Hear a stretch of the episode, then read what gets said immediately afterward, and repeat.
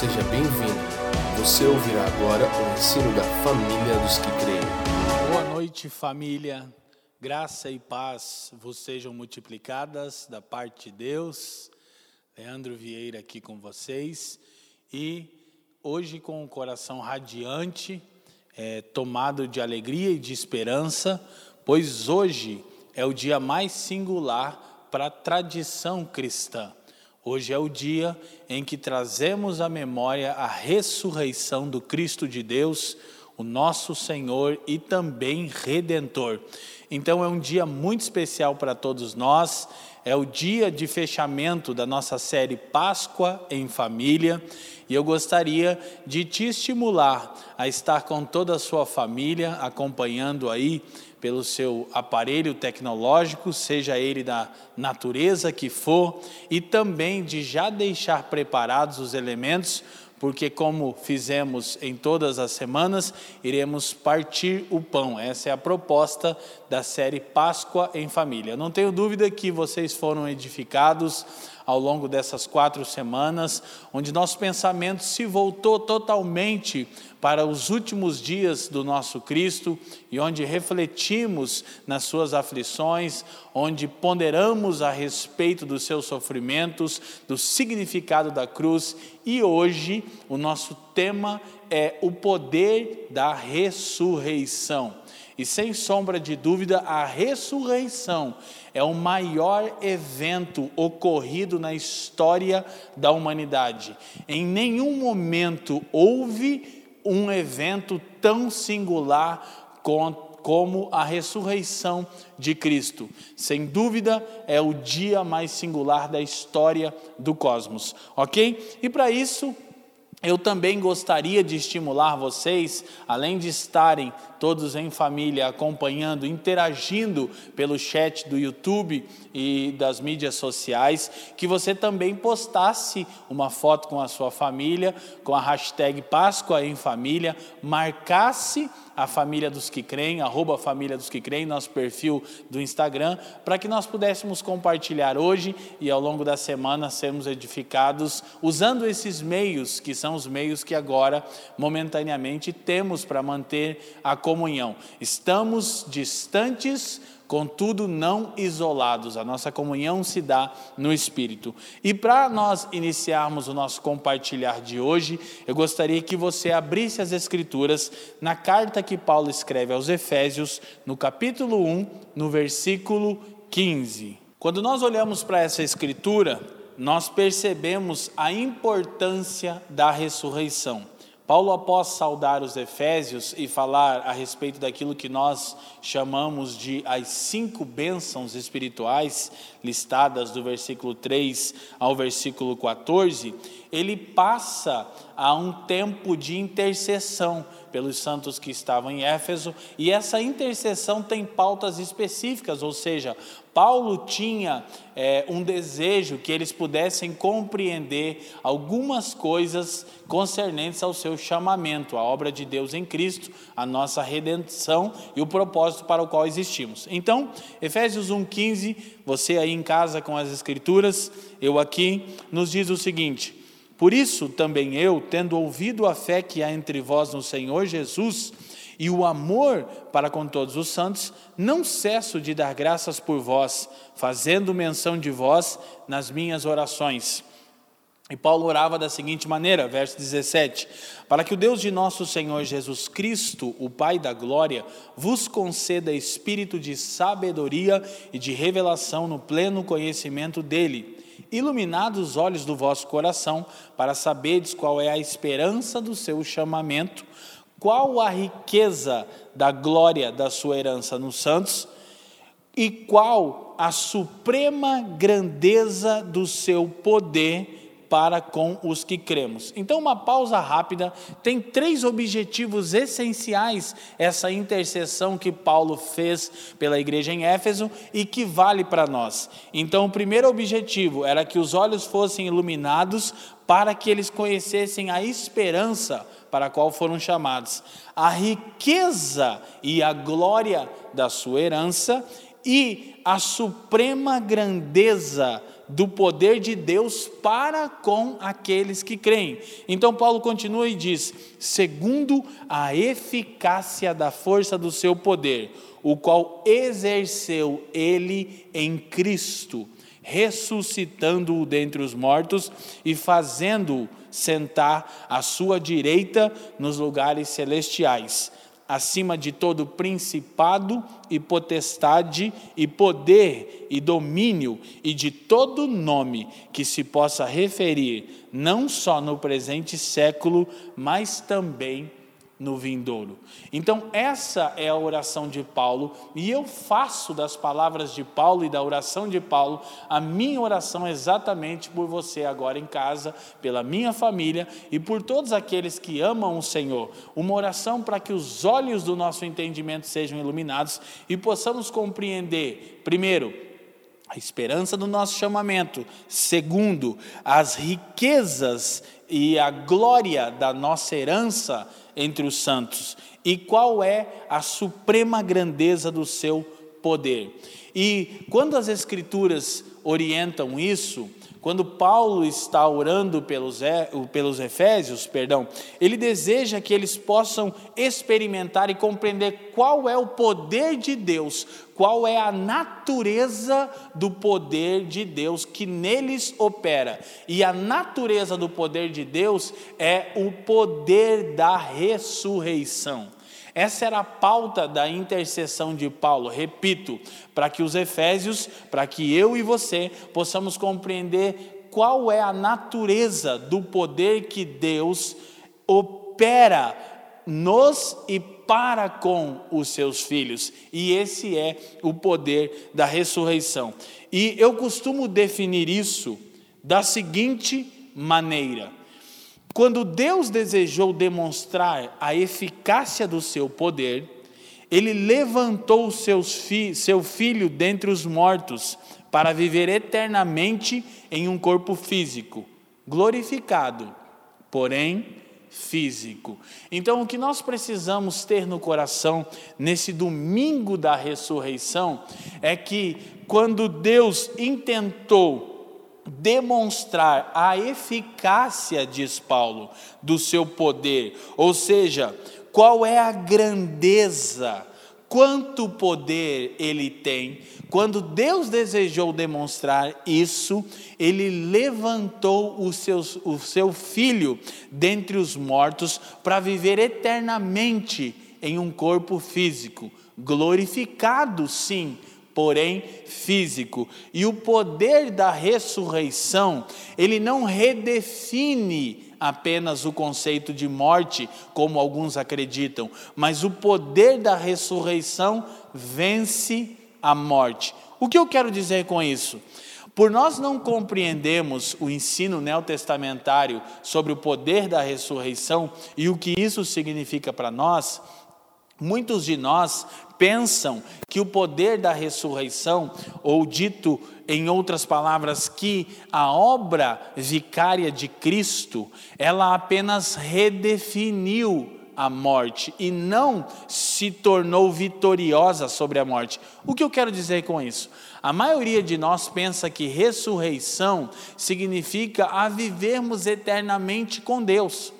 E embora isso seja sim um aspecto da ressurreição, há algo fundamental que precisa ser acrescido na nossa compreensão. E o que é ressurreição não é apenas vivermos eternamente com Deus, é vivermos eternamente com Deus em um corpo físico. O que eu quero dizer com isso e por que eu estou introduzindo o meu compartilhar com vocês dessa maneira? Então, a razão pela qual eu estou introduzindo é que hoje eu gostaria de falar como a ressurreição remodela a missão da igreja e traz um novo sentido para que vivamos no mundo e para o mundo. Então, alguns pensam, dizia eu, que ressurreição significa que quando nós morremos nesse corpo físico imortal, nós então seremos unidos a Cristo e viveremos eternamente com Deus no céu. Na nossa concepção majoritária, o céu é uma realidade espiritual, ou seja, não é material. E por que a maioria de nós pensa assim? Porque nós vivemos no Ocidente, cultura completamente influenciada pelo pensamento gnóstico e platônico. Ou seja, os gnósticos, eles pensavam que a matéria, tudo aquilo que é criado é mal por si mesmo e é caído, é inferior. Então é de Platão a ideia de que aquilo que é eterno e tem valor não tem matéria. E embora alguns possam nem compreender esse diálogo e esse debate, o que eu quero tratar aqui é que as implicações desse pensamento gnóstico platônico são terríveis para a nossa existência e tão terríveis quanto para a missão da igreja. Por quê? Ao invés de nós compreendermos a razão da nossa existência, a razão de todas as coisas, nós criamos uma esperança escapista. Nós criamos uma esperança que visa deixar este corpo. Então, boa parte do, da cristandade do nosso tempo pensa que o plano de Deus é nos ressuscitar no aspecto que nós viveremos, o nosso espírito viverá para sempre com Deus, numa realidade imaterial, que não tem matéria. Mas isso é gnosticismo, não evangelho. Não é o que as Escrituras ensinam, e com o passar do meu compartilhar nos próximos minutos, você vai perceber quão importante é entendermos como a ressurreição remodela a nossa compreensão de vida, traz alegria, significado para a nossa existência e desperta-nos para uma vocação real, concreta, que faz sentido. Então, a maioria de nós, como dizia eu, é influenciado pelo pensamento platônico. Só para trazer aqui é, um ganho no campo filosófico, é de Platão ah, um conto que está na sua obra A República, chamado O Mito da Caverna. Nesse conto, basicamente, Platão é, é, relatou uma história onde haviam alguns homens que eles moravam numa caverna, haviam nascido e sido criados somente naquela caverna. Então a história diz que esses homens estavam acorrentados e tudo que eles viam na frente era uma das paredes da caverna. E também a projeção porque atrás desses homens havia uma fogueira e eles viam sombras, movimentos, projeções. Então, tudo que eles viam eram sombras, eram apenas conceitos, assim por dizer. Essa é a ideia de Platão.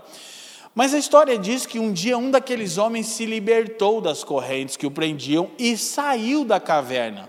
Ao sair da caverna, ele viu a luz do dia e o sol brilhando de maneira gloriosa e viu toda a criação e entrou em estado de choque, pois ele pensava que tudo que existia era aquela sombra, aquelas sombras naquela caverna. Mas aquele homem, ele passou a descobrir que havia um mundo inteiro que ele não conhecia, um mundo belo, um mundo sensacional, maravilhoso e incrível. Então, ele entrou num dilema. O dilema era voltar e contar para os seus amigos que a vida não se restringia àquela caverna e aquelas imagens como sombra, aqueles meros reflexos, ou seguir e ser tratado como louco, provavelmente, ou seguir a vida e viver é, naquele mundo que ele havia descoberto. Qual é a ideia central da história de Platão? O que é a caverna? O corpo físico essa existência. Isso nos prende de maneira que a gente só vê aquilo que não é real, que não é o que realmente tem sentido. E quando o ser humano deixa a caverna, deixa o corpo físico, deixa os limites dessa existência, ele passa a compreender aquilo que Platão chamava de um mundo das ideias, aquilo que é realmente valoroso. Então, embora isso pareça em alguns aspectos ter acordo com o evangelho, o evangelho não afirma isso isso. O Evangelho não afirma que a matéria é caída. Daí a ideia de os gregos não aceitarem a ideia de que o Evangelho anuncia um Deus que encarnou. Ok? Então, a grande questão era a encarnação. Então, quando Paulo chega em Atenas e em cidades importantes da Grécia Antiga, e ele passa a pregar Cristo encarnado, crucificado e ressurreto, os próprios gregos, filósofos que tinham costume de pensar e tagarelar e filosofar em coisas importantes e coisas que também não tinham valor nenhum, achavam aquilo um absurdo. Então, qual é a pertinência dessa reflexão para nós aqui? A ressurreição a encarnação, naturalmente a ressurreição só se dá porque Cristo encarnou. Então, a dinâmica toda da vida de Cristo, a encarnação, a morte e ressurreição ressignifica a existência do homem. E não ressignifica dizendo que o que tem valor é aquilo que não é matéria, é aquilo que não é real, fazendo dessa vida um absurdo, como disse Nietzsche, como disse Albert Camus, como disse Jean Paul Sartre. A maioria de nós está embebido dessas filosofias pós-modernistas, que são mais recentemente oriundas de Friedrich Nietzsche, Sartre, Camus e homens que pensavam dessa maneira, que a existência é dor, que a existência é absurdo, que não há sentido, que não há significado. Na verdade, poucos também dizem, é, é, contam a história toda, porque Albert Camus foi um dos principais existencialistas ao lado de é, Jean Jean-Paul Sartre, e no fim da vida ele creu no Cristo de Deus. Contudo, isso não ficou registrado nos meios mais conhecidos acadêmicos, porque desvalorizaria a obra dele. Mas ele mesmo, que creu a vida inteira que a existência é dor, que a existência é absurdo. O que eles queriam dizer com absurdo? Não há significado, não há sentido. A vida do homem é vaidade. Eu estou no meu devocional lendo Eclesiastes essa semana. E o começo de Eclesiastes é a mentalidade existencialista, nihilista. Salomão diz tudo é vaidade de vaidade. Contudo, não é tudo que Salomão tem a dizer. Ele não era um nihilista, alguém que não crê que há sentido na existência. O que é nihilismo? É o pensamento filosófico oriundo de Nietzsche, que diz que não há sentido nenhum na existência, não há nada que preceda o homem, não há nada posterior ao homem, tudo que há agora é uma existência sem significado, que é marcada por dor, por angústia, definida como um absurdo. Agora, nós precisamos refletir que a ressurreição, repito intencionalmente, ressignifica a nossa vida. Então, claro que a ressurreição é a nossa esperança, mas essa esperança não é uma esperança apenas de caráter vindouro, é uma esperança antecipada. O futuro se tornou presente por intermédio da ressurreição de Cristo. Aqueles que em Cristo creem, e que nascem de novo pelo Espírito, já experimentam insights do futuro. Eles não estão apenas com uma expectativa de algo que eles nunca provaram, como disse o nihilista existencialista Renato Russo, dizia que ele sentia saudades de tudo aquele, de tudo aquilo que ele ainda não viu. Diferente de nós, as escrituras dizem aquilo que o olho não viu, que o ouvido não ouviu e que jamais subiu ao coração do homem. Em 1 Coríntios 2:9, no versículo 10, Deus diz: Deus nolas deu conhecer pelo seu Espírito. Então, as coisas eternas, ainda não visualizadas ampla e plenamente a olhos nus, já estão impressas no homem interior daqueles que estão no Cristo ressurreto. Então, nós precisamos refletir que a ressurreição não apenas é a nossa esperança de um futuro glorioso, sim, ela também é isso, mas a ressurreição ressignifica a nossa existência. Então, por exemplo, nós podemos pensar que basicamente o Evangelho não é a garantia de imortalidade, o Evangelho é a garantia de eternidade. Porque, se pensarmos num aspecto mais abrangente, as duas coisas são basicamente a mesma. Mas alguns de nós é, pensam dentro desse paradigma nihilista existencialista e não pensam dentro do paradigma da ressurreição. Agora nós estamos sofrendo tanto com essa pandemia e muitas pessoas é, é, morrendo, nós estamos perdendo pessoas que amamos, sendo eles parentes, amigos. É, basicamente, todos os dias que eu abro as minhas redes sociais, tem um post de luto. Então, eu estou próximo a 40 anos, nunca vi um tempo como esse. Há cheiro de morte no ar, ok? Mas qual é a diferença dos cristãos? A Escritura diz no Salmo 115 Preciosa é a vista do Senhor, a morte dos seus santos. Então nós temos esperança para viver agora e nós temos esperança para o porvir. É, essa semana eu produzi uma live, está no meu perfil do Instagram, você pode acompanhar com o pastor Paulo Borges, e ele refletiu comigo em, em algumas coisas, e uma das coisas que a gente compartilhou foi: as pessoas que estão saindo do hospital é, curadas do Covid, elas estão saindo, eu venci o Covid. E isso subentende-se, sugere que quem morreu de Covid-19 não venceu o Covid. Mas a grande questão é: o cristão vence como? Sendo curado ou estando ancorado no que é eterno? Então, nós perdemos, amados irmãos. O Covid não venceu eles. Eles venceram o Covid em Cristo Jesus. Porque tem uma perspectiva eterna. Eu quero te encorajar agora aí na sua casa, para que você tenha certeza. O Evangelho não garante imortalidade agora. O Evangelho garante uma nova perspectiva a partir da ressurreição eternidade. Então, independente é, antes de seguir, eu quero dizer para vocês que eu estou aí indo já para os 40, eu acho que eu entrei naquilo que chama-se a crise dos 40, do, do 40, né? dos 40 anos. E sabe o que é essa crise? Vocês que estão aí nessa casa já passaram, pode dizer. Mas no meu caso ela tem sido o seguinte. Eu já tenho alguns meses que eu estou refletindo o seguinte. Cara, que sentido há para viver que não seja para a glória de Cristo e para o bem do próximo. Meus irmãos, eu falo do fundo do meu coração. Eu não estou falando isso como alguém que quer atrair atenção para uma espiritualidade muito alta e pujante. Não, eu estou batendo 40 daqui a pouco. Na melhor das hipóteses, eu tenho mais 40.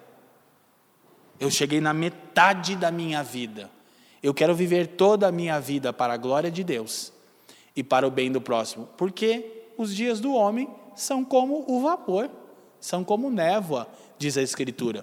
Mas quando a ressurreição modela minha perspectiva de vida, tudo muda. Porque ela me confere perspectiva de eternidade, não de imortalidade. Eu não estou imune ao Covid-19, minha família não está. Não na carne, mas ninguém pode tirar a vida daquele que em Cristo está. Foi o nosso Senhor que disse: Aquele que crê em mim, ainda que esteja morto, viverá. Então a ressurreição, ela além de garantir um futuro glorioso, ela garante um significado estupendo e maravilhoso para agora. Porque nós podemos jubilar. Então, Paulo vai fazer esse comparativo quando escreve aos Romanos. Nós estamos angustiados, contudo não abatidos. Nós estamos tristes, contudo alegres, porque alegria é uma virtude do Espírito, alegria é perspectiva eterna. Estamos felizes? Não. não estamos felizes. Você percebe? Eu não comecei perguntando: Você está feliz? E na verdade eu não tenho feito isso ao longo de toda essa pandemia, porque eu não penso que seja coerente. É impossível que estejamos felizes com cheiro de morte no ar. Mas nós estamos alegres? Muito. Porque isso é um fruto do Espírito em nós. E qual é a nossa alegria? É que nós estamos ancorados naquilo que é eterno. E qual é o nosso conforto? É que aqueles que partiram em Cristo estão melhor do que nós. Ok? Agora no almoço, eu preciso compartilhar isso com vocês, família. No almoço com a irmã Elisete. A irmã Elisete é a irmã Elisete, né? Se tem uma coisa que Deus me deu maravilhosa na vida, além da Fran do bem, foi minha mãe. Minha mãe tem evangelizado uma irmã que deve estar nos acompanhando agora.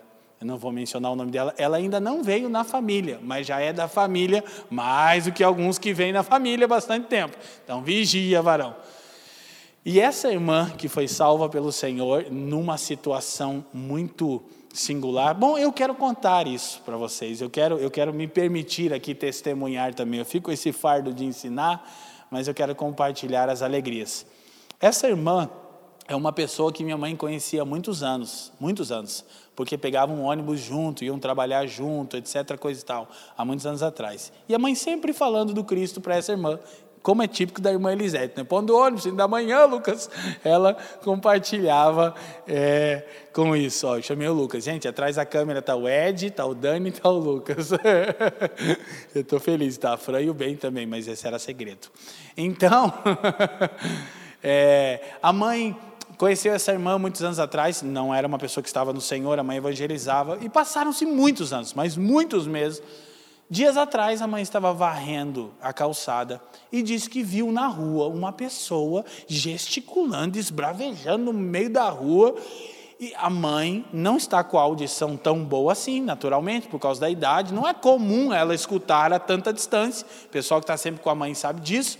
Mas ela ouviu e de repente ela foi até aquela pessoa e falou: O que está acontecendo? A pessoa no meio da rua. E ela disse: Ah, a igreja, e tal, tal, tal. E as pessoas estão com medo, o padre da igreja que eu vou está com medo, e está todo mundo com medo dessa pandemia. Que evangelho que é esse? Eu não estou entendendo mais nada. E a mãe já inseriu o evangelho nela ali na hora, chamou ela para casa, orou. Ela foi salva. Esse discipulado aí já se estende por mais de um ano, ok? Aí a mamãe dela uma senhora de idade que é de uma outra é, confissão de fé, né, de uma perspectiva diferente. E essa moça é, ficou pedindo que a mãe visitasse a mãe dela ao longo de um ano e a mãe dela não aceitava a visita. Não quero, não quero, não quero, não quero, não quero, não quero. Nessa semana a mãe dela adoeceu para a morte, uma coisa que já estava acontecendo, e de repente disse para ela: Filha, pode trazer aqui aquela senhora que você queria que eu conhecesse. E a mãe foi na casa dela, contando agora no almoço. Irmão, é um dia de quebrantamento, né? E a mãe é, disse que chegou lá e, e, e percebeu que a pessoa estava realmente morrendo. Então a mãe anunciou Cristo para ela. Ela creu no Senhor. A mãe disse: é, Você quer pedir perdão para suas filhas, para as pessoas? Você quer restaurar coisas agora? E, e, uma a uma as filhas foram para o quarto e a mãe pediu perdão e foi perdoada e teve um tempo de quebrantamento é, assim muito profundo e algumas horas depois essa pessoa faleceu, é, partiu para o Senhor e a gente ficou tão impressionado. A mãe disse: Filho, foi como um ladrão na cruz na última hora. E é isso que eu quero deixar de esperança. Aqueles a quem Deus elegeu eles não provarão a morte sem ter ouvido o evangelho glorioso de Jesus, de um jeito ou de outro. Ok? Então a ressurreição dá esse sentido, dá esse júbilo.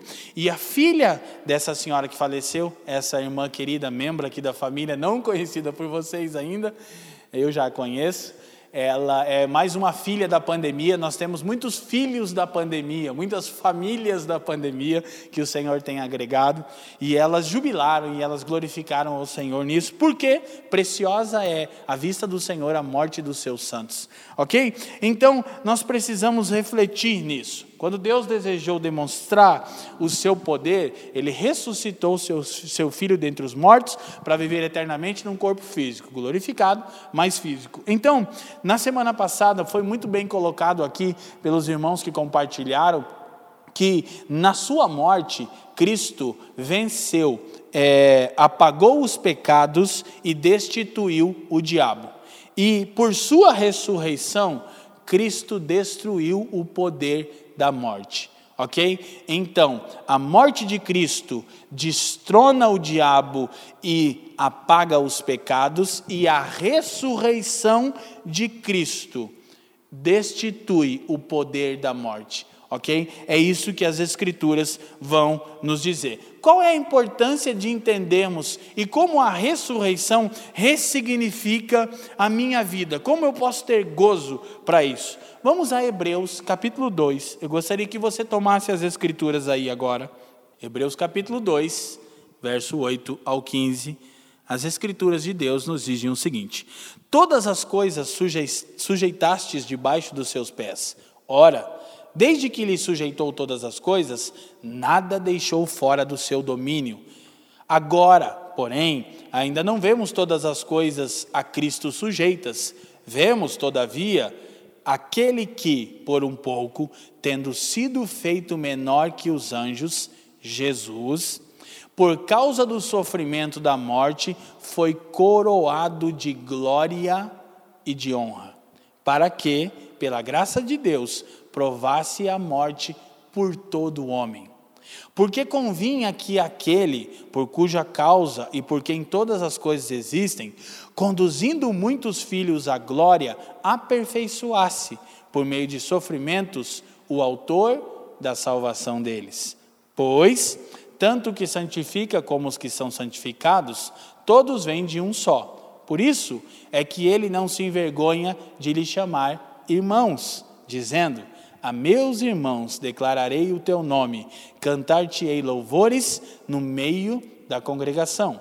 E outra vez eu porei nele a minha confiança, e ainda, eis aqui estou, eu e os filhos que Deus me deu. Verso 14, a chave.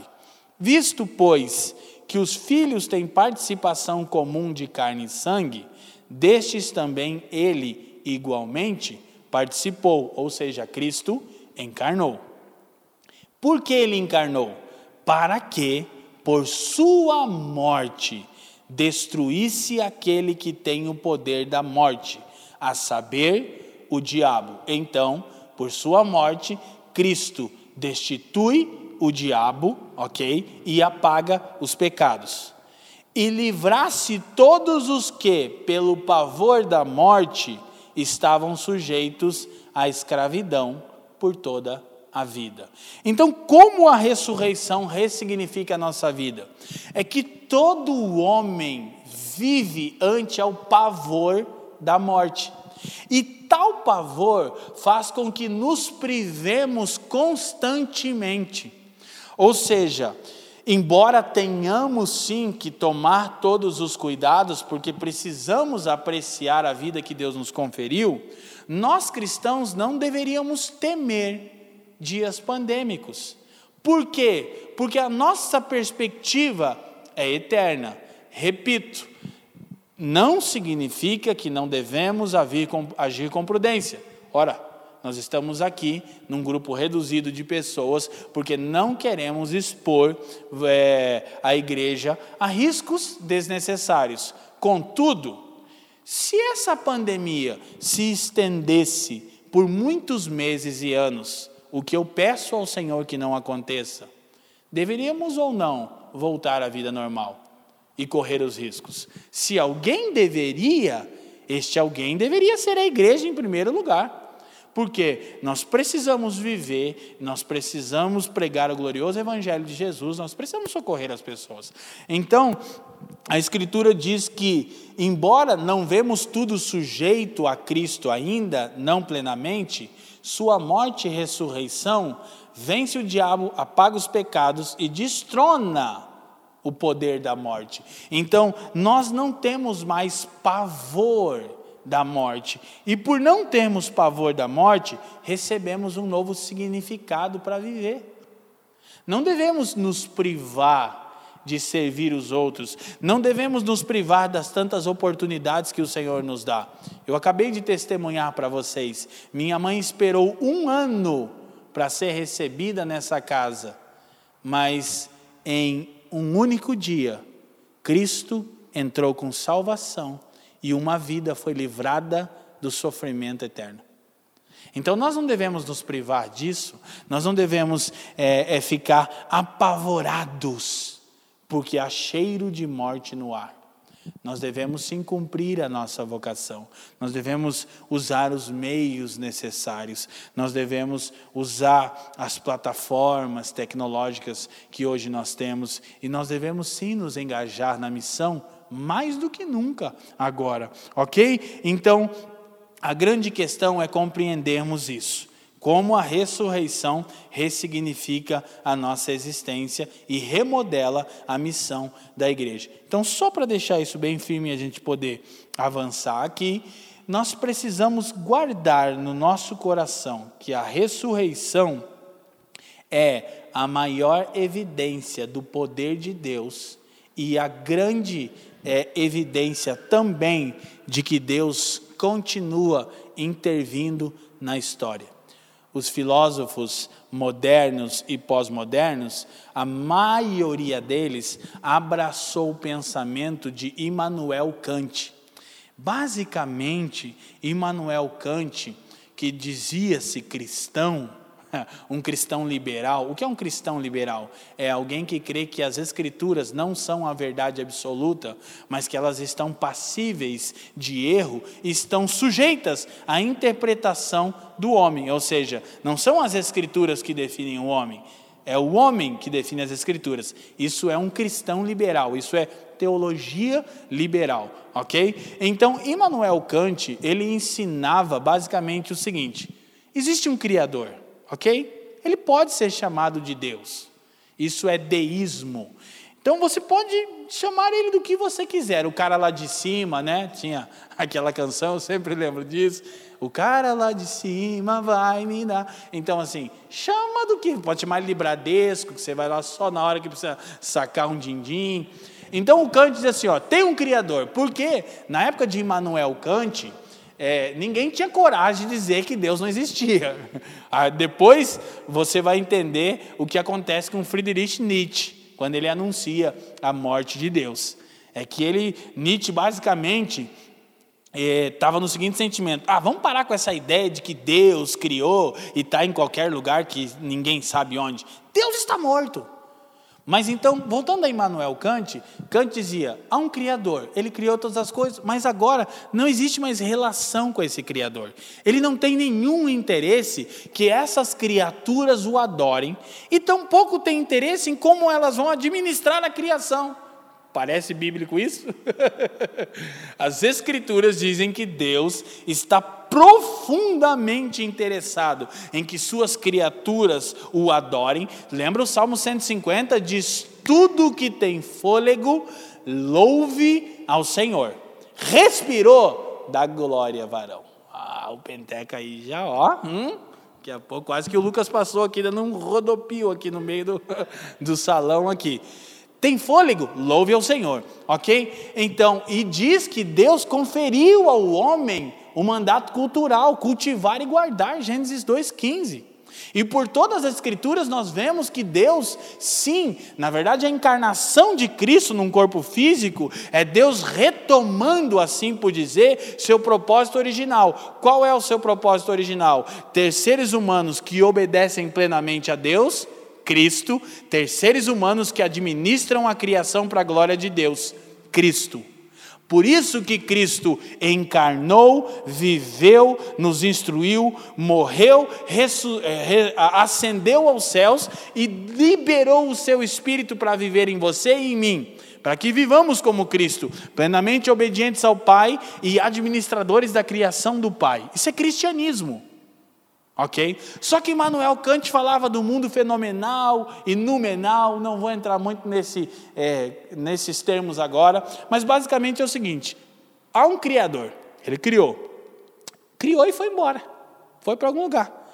E agora nós estamos aqui, isolados, ok? Então, quando isso começou a ganhar força, curiosamente foi também no período da Reforma Protestante, que foi muito importante para tirar o poder do papado, porque a igreja institucionalizada medieval, ela tinha tomado um lugar que não era dela, ou seja, um lugar de governo e de opressão e de domínio. Então, os homens cansados disso já há muitos séculos, começaram a adotar as filosofias de Immanuel Kant. Kant é um divisor na história filosófica, ok? Então, basicamente, há um Criador, mas ele não intervém. Estamos aqui sozinhos e por nossa conta. O que, que isso criou? Aí você tem reforma protestante, onde há um novo movimento de Deus dentro da cristandade, maravilhoso. E aí, um pouquinho depois, você tem Revolução Francesa, nascem as vertentes políticas. O que, que as vertentes políticas se tornam? Elas se tornam meio salvíficos. Então agora o homem, olha, e é todo mundo crente, tá? É esse cristianismo do Trump, para não falar de outro, vamos falar dos americanos, entendeu? É o cristianismo desses políticos que assim, eles são empossados jurando sobre a Bíblia, mas estão no terceiro casamento. Eles são crentes só naquela parte de jurar sobre a Bíblia. Mas a mesma Bíblia diz que o homem tem que ser marido de uma só mulher, essa parte eles já não querem. Por quê? São cristãos liberais. Olha, que legal o que aprendemos agora. Então, esse cristianismo público é liberal. Ele não representa o evangelho de Cristo, não representa a igreja de Jesus. Ok? Porque ele é um cristianismo que picota, que fragmenta, que fraciona. Isso eu quero, isso eu não quero, isso eu quero, isso eu não quero. E o que, que eu quero? Eu quero Deus quando Deus serve meu projeto de poder meus sonhos de prosperidade. Então, Deus é um conceito abstrato. Deus está em algum lugar que ninguém sabe. Quando é que a gente evoca Ele? Quando Ele pode ser útil para a gente seguir com o nosso projeto de poder. Então, escute: nascem as visões políticas e elas começam a se apresentar como salvíficas e deixam de ser visões, estratégias para o bem comum e se tornam ideologias. O que, que é ideologia? É quando uma visão política se apresenta como salvífica ao homem, como esperança salvadora. Então, conservadores e progressistas propõem salvação para o homem, mas o único que salva o homem é Cristo Jesus. Ok? Porque conservadores e progressistas não venceram a morte. Ao contrário, eles vão morrendo e tudo que fica é a memória deles. Agora, Cristo vivo está. Então, nós temos um significado para viver, ok? Então, Deus não apenas criou todas as coisas, Ele criou todas as coisas, Ele governa sobre todas as coisas, Ele encarnou no Seu Filho, Ele venceu a morte, ascendeu aos céus, breve virá. E, esse é o ponto principal, intervém na história, para que a história sujeite-se à sua soberana vontade. Ok? Então nós que cremos no poder da ressurreição, sabemos que o problema do homem era o pavor da morte, então Cristo encarna, vive, morre, ressuscita e ascende em glória aos céus, para que nós não tenhamos mais o medo da morte. Ok? Então, duas perguntas nós precisaríamos fazer agora. As perguntas são: o que estamos esperando e o que faremos enquanto isso? Então, olha para sua esposa, filho, pai, mãe, sogra, chinchila, cachorro, papagaio, se você estiver sozinho, e pergunte assim: o que você está esperando? Agora pergunte: o que você vai fazer enquanto isso? Então, essa é a grande questão. o que estamos esperamos, esperando e o que faremos enquanto isso. A ressurreição dá a resposta satisfatória. Então, escute: a resposta das Escrituras a essas indagações tanto servem como base para a vida e atividade cristã no mundo, quanto mantém a coerência delas. É, e servem também como encorajamento perene para a nossa vivência e prática. Deixa eu te explicar. Porque se não há nenhum sentido na existência, se Kant e Nietzsche estavam certos, é, Kant diz que Deus criou e foi embora, Nietzsche diz que Deus morreu. Entendeu? O tempo passou, fez muito tempo, ele envelheceu e morreu. Então, se isso é verdade, nós estamos sozinhos aqui. Ok? Nós estamos é, perdidos no mundo. Hoje eu acabei de assistir, terminei de assistir hoje é, esse novo filme da Liga da Justiça, gente do céu, fica a dica, top! Eu não vou dar um spoiler aqui, mas a moral é o Superman, entendeu? É a tentativa de ser Cristo ressurreto, né, cara? É emocionante, mas se isso é emocionante, que dirá cremos na ressurreição, que diramos ter um testemunho interior que Cristo venceu a morte e todos os dias levantar a partir dessa perspectiva. Isso é glorioso. Então, porque nós sabemos que Deus é criador e interventor na história, nós estamos esperando o que e o que faremos enquanto isso. Então vamos para a nossa próxima citação. Esperamos o aparecimento glorioso de Cristo e o alvorecer da nova criação no reino milenar. Embora sejamos informados à luz da cosmovisão bíblica que não haverá reino sem um rei, não obstante, trabalharemos incansavelmente em prol do mundo, criação, e contra o mundo, a era presente, esse século mau, que desconfigura a imagem de Deus na criatura e despreza a sua glória na natureza criada. E por que o faremos? Porque é isto que nos foi ordenado. Nossa atuação no mundo é um mandamento, não uma sugestão. Então, o que nós estamos esperando? O aparecimento glorioso de Cristo e o alvorecer da nova criação, plenamente restaurada. Nós não viveremos numa realidade imaterial, nós viveremos aqui com todas as coisas restauradas.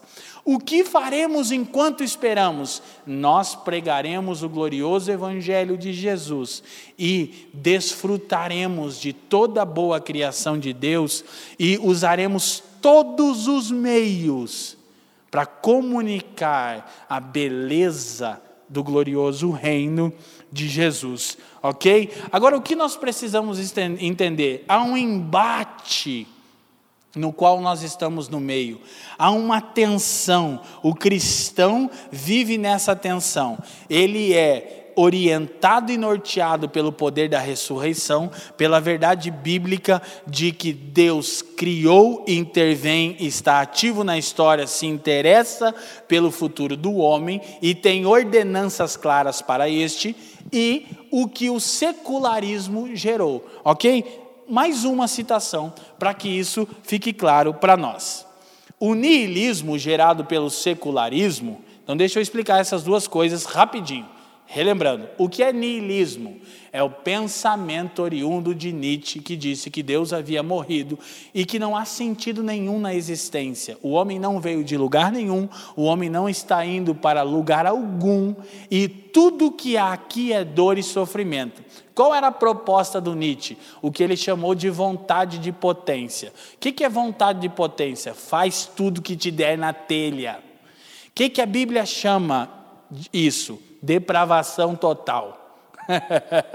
Nietzsche dizia vontade de potência. A Bíblia diz você é pior do que pensa. Quer dizer, solta seu instinto carnal e animal para você ver o fim da sua vida.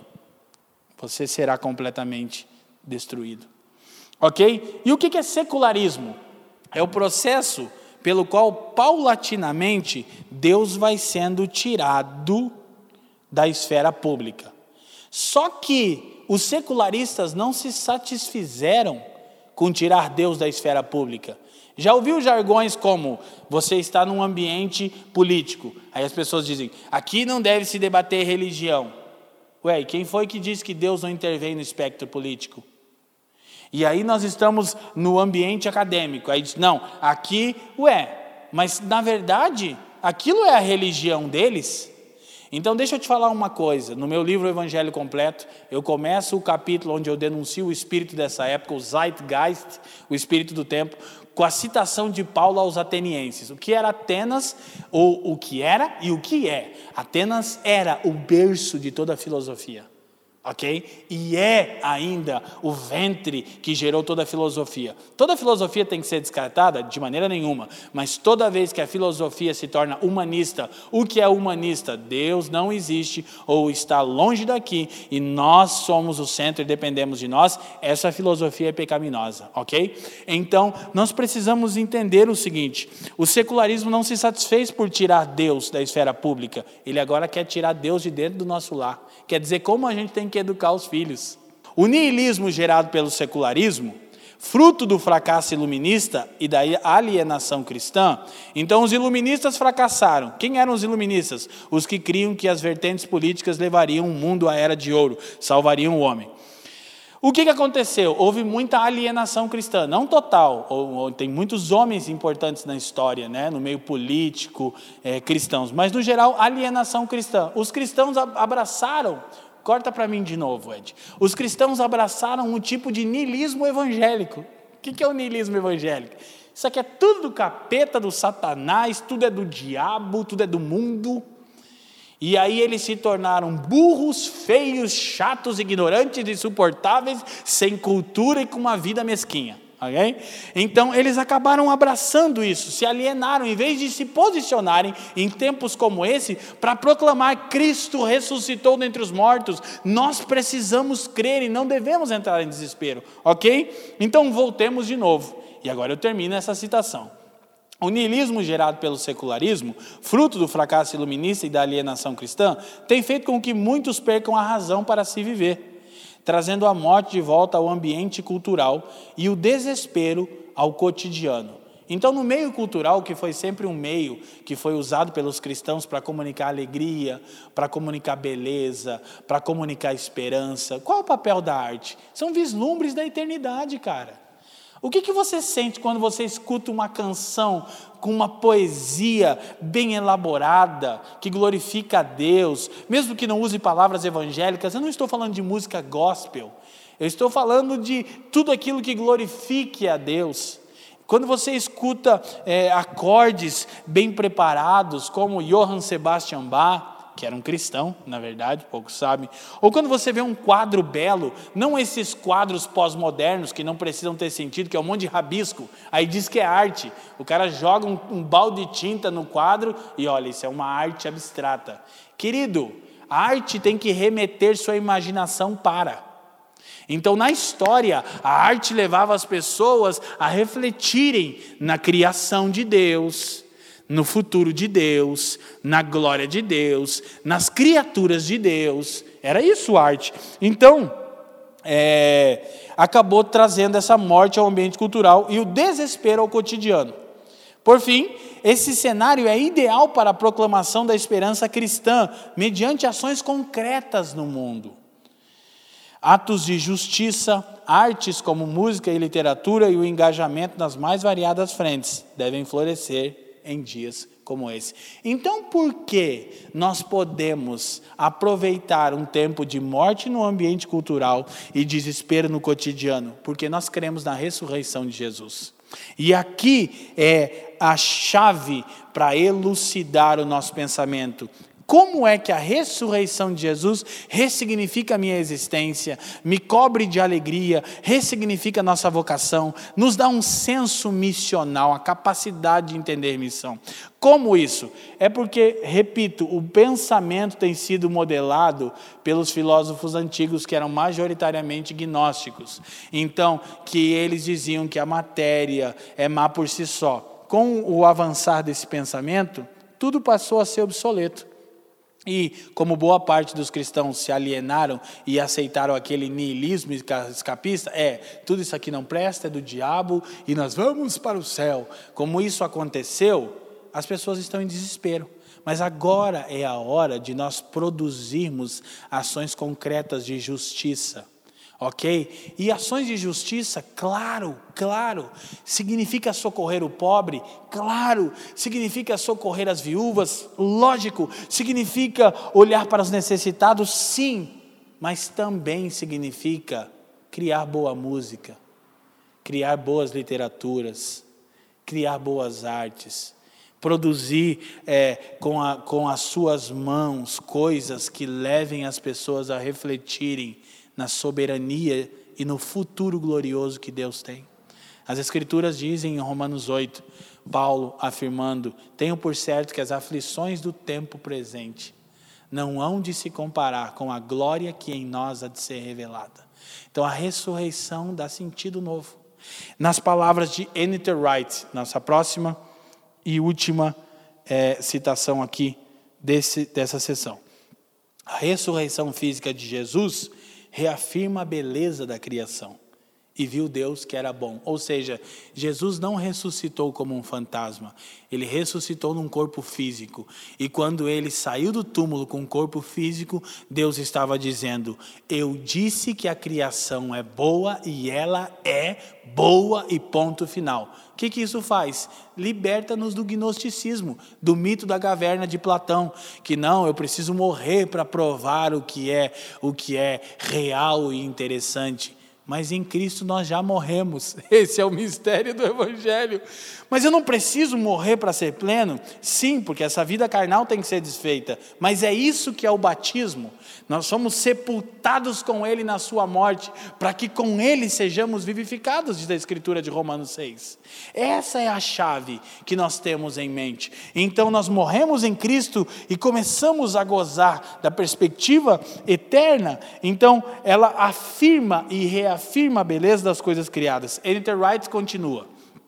A ressurreição corpórea é, sem dúvida, o fundamento para uma nova maneira de viver no mundo e para o mundo.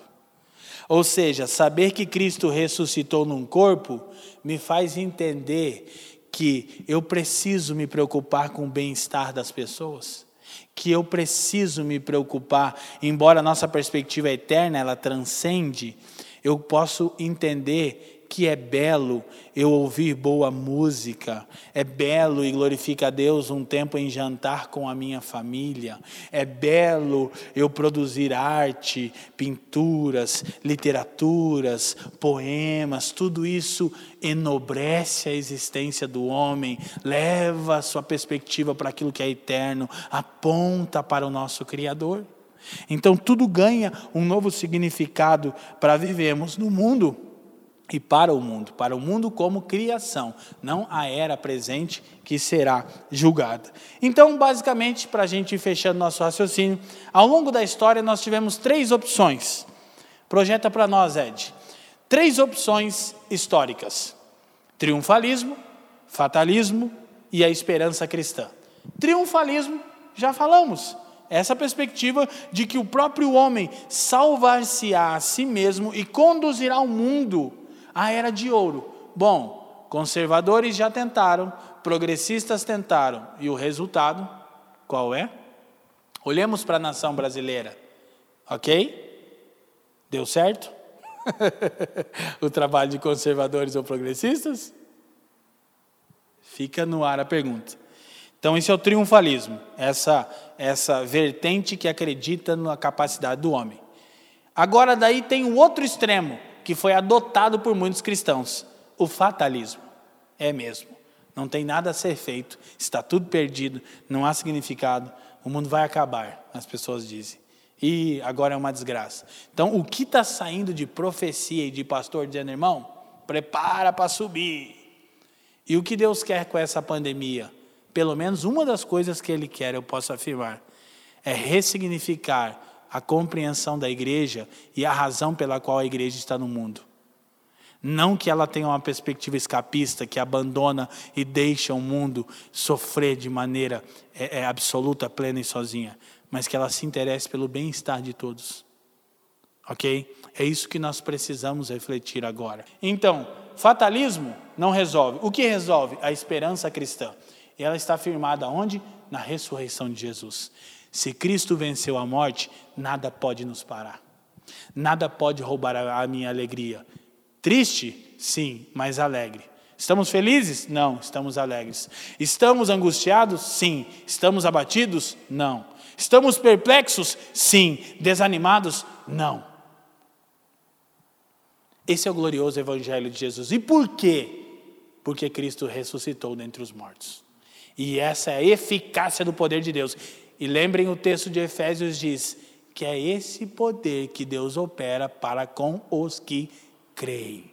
Qual poder? O poder da ressurreição, a mais alta e sublime manifestação da força de Deus. De maneira que Paulo repete o poder duas vezes no texto. Ele diz que Deus manifestou a suprema grandeza do seu poder para com os que cremos, segundo a eficácia do seu poder.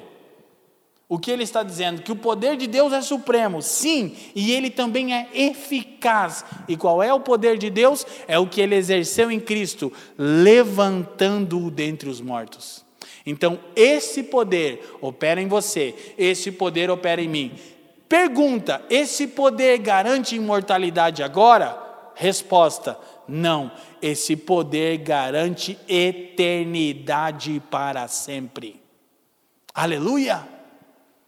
Imortais agora? Não, eternos. E aí nós podemos perceber qual é a nossa esperança e como a ressurreição nos encoraja em três afirmações básicas na nossa própria, na nossa próxima projeção para fecharmos aqui. Primeiro, a ressurreição gera alegria inabalável. Diga aí comigo, irmão, em casa: a ressurreição gera alegria inabalável. 1 Coríntios 15, 19, Paulo disse: Nós esperamos em Cristo só nesta era, somos os mais miseráveis de todos os homens.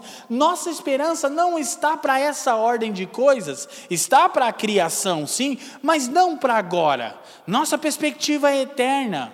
Então nós queremos viver todos os dias para a glória de Deus, para o bem do próximo, para a proclamação do Evangelho glorioso de Jesus. A, a ressurreição gera alegria inabalável. Nada pode abalar a alegria daqueles que estão firmados na ressurreição, porque nossa perspectiva é eterna. Segundo, porque Cristo é as primícias, ou seja, o primeiro que ressurgiu dentre os mortos. Pausa. Cristo é o primeiro a ressuscitar na Bíblia? Se você entender corretamente, sim. Se você não olhar da perspectiva eterna, não. Por quê? Porque há tantos outros registros de ressurreição, inclusive os que se deram por intermédio do ministério de Jesus, como o filho da viúva de Naim, como Lázaro, ok? Ah, aí eu digo Cristo. Então não seria o primeiro, não. Mas ele é o primeiro que voltou da morte com um corpo físico imortal, eterno. Então Cristo é o primeiro, ok? E se Cristo é as primícias, nós somos os próximos. 1 Coríntios 15, 20 afirma isso. Então, primeira razão, a ressurreição gera alegria inabalável. Segunda razão, Cristo é as primícias. Então, nós somos os próximos. Os próximos ao que? A recebermos um corpo glorificado eterno. Então, o que nós vamos fazer com esse corpo que está se degradando? Nós vamos cuidar dele o máximo que for possível e vamos viver para a glória de Deus e para o bem dos outros. Ok? Porque por isso que eu tenho um corpo físico para abençoar os outros e para glorificar a Deus por intermédio do meu corpo. Terceiro e último, nem a morte, nem o pecado têm poder sobre nós. 1 Coríntios 15, 54 ao 57. Então aqui nós descansamos na verdade de que nem a morte, nem o pecado, tampouco o maligno tem poder sobre nós. Por quê? Porque nós estamos debaixo do poder de Deus. E qual é o poder de Deus? O poder que ele exerceu para levantar seu filho dentre os mortos. E hoje é o dia onde a cristandade grita para o mundo: Cristo venceu. Vivo está, breve voltará. Amém? eu quero orar com você. Curva a sua cabeça. Pai, muito obrigado por esse tempo tão especial e singular. Obrigado porque hoje nós fixamos os olhos em Jesus mais uma vez e nossa esperança repousa no poder da ressurreição. Isso nos dá uma alegria inabalável. Nós não estamos felizes, mas estamos alegres. Nós estamos angustiados, mas não abatidos. Nós estamos perplexos, mas não desanimados, por quê? Porque Cristo ressuscitou. E nós não adotamos o pensamento secularista, seja ele na sua perspectiva nihilista, existencialista ou qual for. Não estamos sozinhos no universo. Você criou e sustenta todas as coisas por intermédio do seu filho. Você encarnou, viveu entre nós, morreu em nosso favor, ascendeu aos céus, nos deu o seu espírito, está edificando a igreja e breve voltará na pessoa do seu filho Jesus, o Cristo. Pai, eu abençoo todos aqueles que estão acompanhando essa palavra e que ainda a acompanharão, que sejam cheios da esperança inabalável que reside e repousa em Jesus ressurreto. Amém e amém. Obrigado por nos ouvir. Para mais informações, visite famíliadosquecreem.com.